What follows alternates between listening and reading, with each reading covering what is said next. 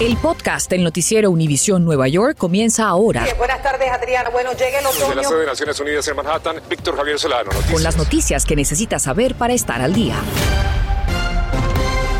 ¿Qué tal? Muy buenas tardes. Les saluda Adriana Vargasino. Gracias por estar con nosotros. Se investigan un tiroteo en el que una bala rompió una ventana de una escuela. Ocurrió en el 38 de la calle de Lancey, en Bowery, en Manhattan, en la escuela Charter Great Oaks.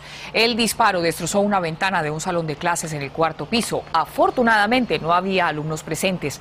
Los sospechosos son tres o cuatro hombres que se desplazaban en un vehículo Mercedes-Benz y se cree que el objetivo de los disparos eran otros dos sujetos que estaban en la calle. Del Upper East Side en Manhattan se reporta un incendio y decenas de bomberos acudieron a la escena. Reportes preliminares indican que hay tres personas heridas. A esta hora se desconoce el estado exacto de las víctimas. Tampoco se ha informado sobre las posibles causas. La alarma se desató poco antes de las 4 de la tarde. Y la gobernadora del estado de Nueva York, Kathy Hochul, sonó la alarma sobre el aumento de casos del coronavirus y dejó entrever que podrían volver las restricciones y los mandatos. Los casos diarios aumentaron 34% en las pasadas cuatro semanas y las hospitalizaciones están en su punto más alto desde el 21 de abril. Precisamente en medio de este panorama, enfermeras de varios hospitales denuncian una crisis de mala atención a los pacientes debido a una falta crónica de personal. La manifestación se hizo fuera del hospital Montefiore Moses en el Bronx y Peter Ortega conversó con algunos de los participantes. Así es, estos enfermeros dijeron basta ya y salieron a protestar. Reclaman que las condiciones son peligrosas no solo para ellos, sino también para los pacientes. E indican que muchos de los pacientes a veces esperan días para ser atendidos o son tratados en sillas, en pasillos, en los baños, de pie, debido a esta falta de personal y a otras problemáticas que ellos mencionan. Un ejemplo, la sala de emergencia, a veces hay una enfermera, esa enfermera, sola esa enfermera tiene 20 pacientes, ella sola. Y cómo cada paciente puede tener su atención. Los enfermeros y enfermeras denuncian también la incapacidad de la gerencia para negociar con ellos y resolver estos asuntos. Y dicen en cambio que lo que les están haciendo es poniéndoles demasiado trabajo como overtime. Dice que tiene que trabajar 24 horas. no es legal, no es legal, es peligroso, pero lo, lo hacen, lo hacen. Las condiciones son horribles, los pacientes están sufriendo mucho y están encima de otros. Los hospitales a los que aluden los presentes son Montefiore Moses, Montefiore Weiler y Montefiore Children's Hospital. Los presentes dicen que en estos hay más de 650 plazas vacantes de enfermería, acentuando esta crisis de atención al paciente. Todo esto mientras en Nueva York se han reportado más de 50 muertes por COVID por primera vez en meses. Y nos comunicamos, por supuesto, con la gerencia de Montefiore y esto fue lo que nos dijeron. Como siempre, trabajamos todos los días para cubrir cualquier vacante, explorar nuevas estrategias de reclutamiento y retención y asociarnos con nuestros líderes electos para garantizar que nuestros hospitales cuenten con todo el personal y sigan siendo instituciones de clase mundial al servicio de nuestras comunidades. Algunos de los que protestaron nos dijeron que creen que hay factores de tipo racial y económico involucrados. La gente en este barrio está sufriendo mucho le da queja, pero no le cuida porque son gente de color, inmigrantes, pobres. Creo que este hospital está poniendo su dinero ya en Westchester, pero no en el Bronx. Como parte de la protesta aquí ocurrida, se lanzó una invitación al Departamento de Trabajo para que investigue lo que está ocurriendo en Montefiore. Reportando desde el Bronx, yo soy Peter Ortega, Noticias Univisión 41. Peter, muchísimas gracias. Y mientras esto ocurre, continúa el cierre de escuelas temporal en la ciudad de Nueva York debido a brotes del coronavirus. Uno de estos es el 207 en Kingsbridge, en el Bronx. Y desde allí en vivo, Filippo Ferretti nos cuenta las posibles soluciones que piden algunos padres y maestros para esta situación. Adelante, Filippo, cuéntanos.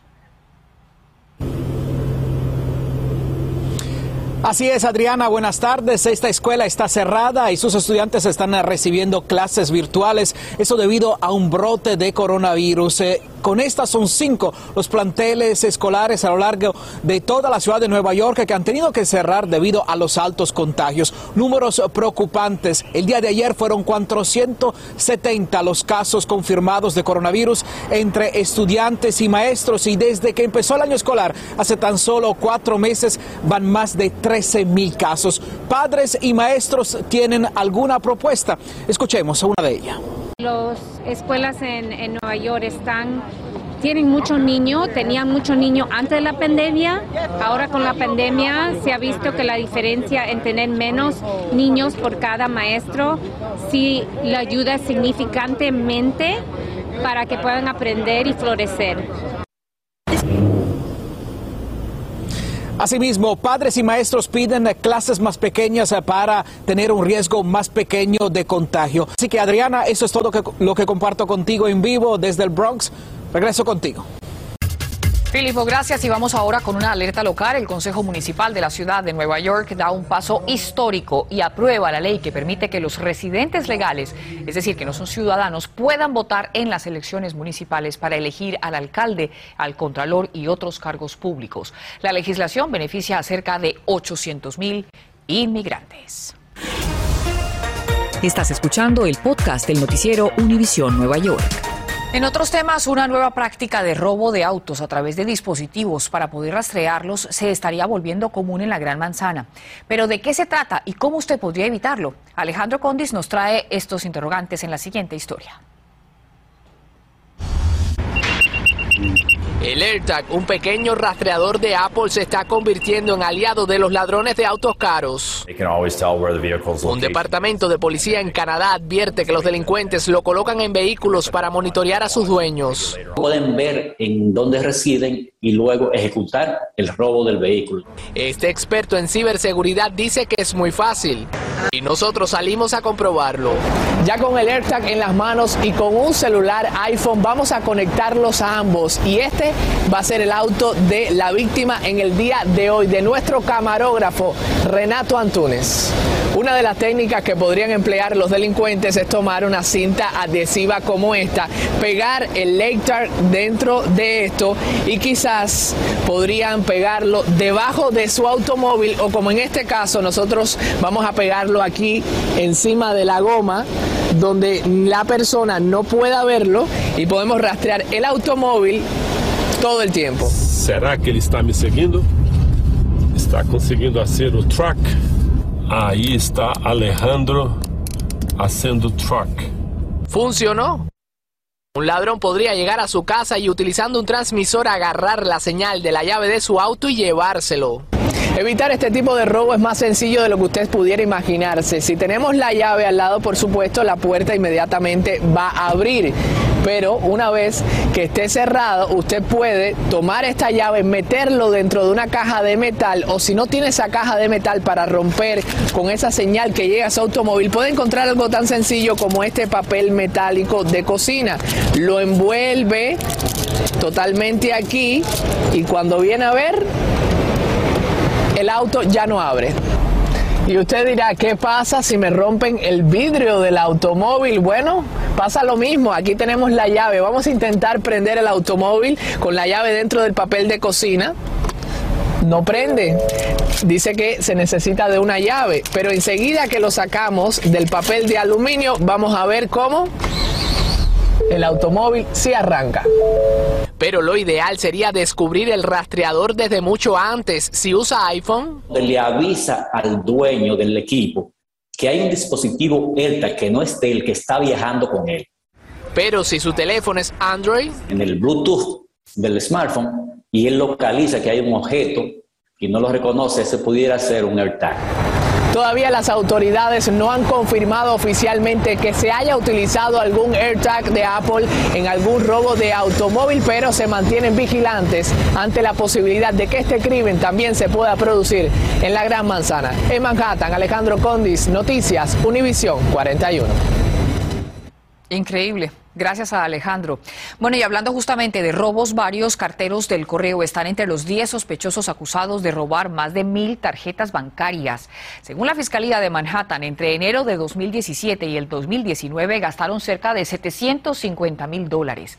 Berenice Garner nos cuenta cómo proteger su correspondencia, sobre todo cuando se trata de documentos importantes.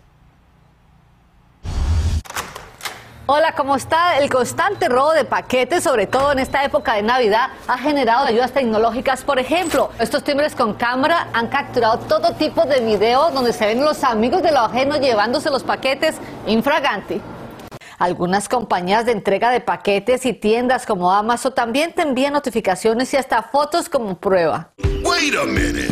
Amazon también ha creado programas como este controversial en el que abren tu puerta para hacer la entrega. Pero, ¿cómo monitorear y rastrear esas cartas sensitivas que esperamos, como la que trae la tarjeta de crédito? It's a powerful feature. Afortunadamente, el correo postal de los Estados Unidos cuenta con este servicio que le permite conocer digitalmente dónde está su carta antes de que llegue. También podrá programar o reprogramar las entregas y hasta dejar instrucciones al cartero. Schedule redeliveries. ¿Que cómo lo hace? Vaya a informeddelivery.usps.com. Cree una cuenta y verifique su identidad entrando su número de teléfono, donde le enviarán un código y listo. Comenzará a recibir las notificaciones gratuitamente. Convenient and free. En cuanto a esos sobres que esperamos los inmigrantes con ansias, como la residencia o el permiso de trabajo, ¿cómo nos aseguramos para que no se pierdan? La buena noticia es que la mayoría de correo oficial es enviado a través de Priority Mail o certificado, lo cual le permite hacer un rastreo. Pero ojo, porque hay otra cosa que usted puede hacer directamente en la página de usis.gov. To create an account, visit. Aquí puede crear una cuenta en línea para saber el estatus de su caso. Regístrese con esta herramienta Sign Up for a Case Status Online Account. Ellos le enviarán notificaciones sobre su caso y cuando le envíen documentos por correo. El correo postal de los Estados Unidos mueve el 46% de correo de todo el mundo y es considerado el más seguro. El año pasado entregaron más de 80 mil millones de cartas, pero un 3% de ellas se estima que se pierden. Así que mejor regístrese. Prince Garner, Noticias Univisión 41. El alcalde electo de la ciudad de Nueva York, Eric Adams, nombra al fundador de la Academia Eagle para Jóvenes, David Banks, como el próximo canciller de educación de la Gran Manzana. El anuncio fue realizado esta mañana en la escuela pública de Brooklyn PS 161. Banks afirmó que sus prioridades serán crear más opciones de educación infantil, mejorar las oportunidades profesionales para los niños y mayores y también combatir los traumas en los estudiantes. Gracias por escuchar el podcast del noticiero Univisión Nueva York. Puedes descubrir otros podcasts de Univisión en la aplicación de Euforia o en univision.com diagonal podcasts.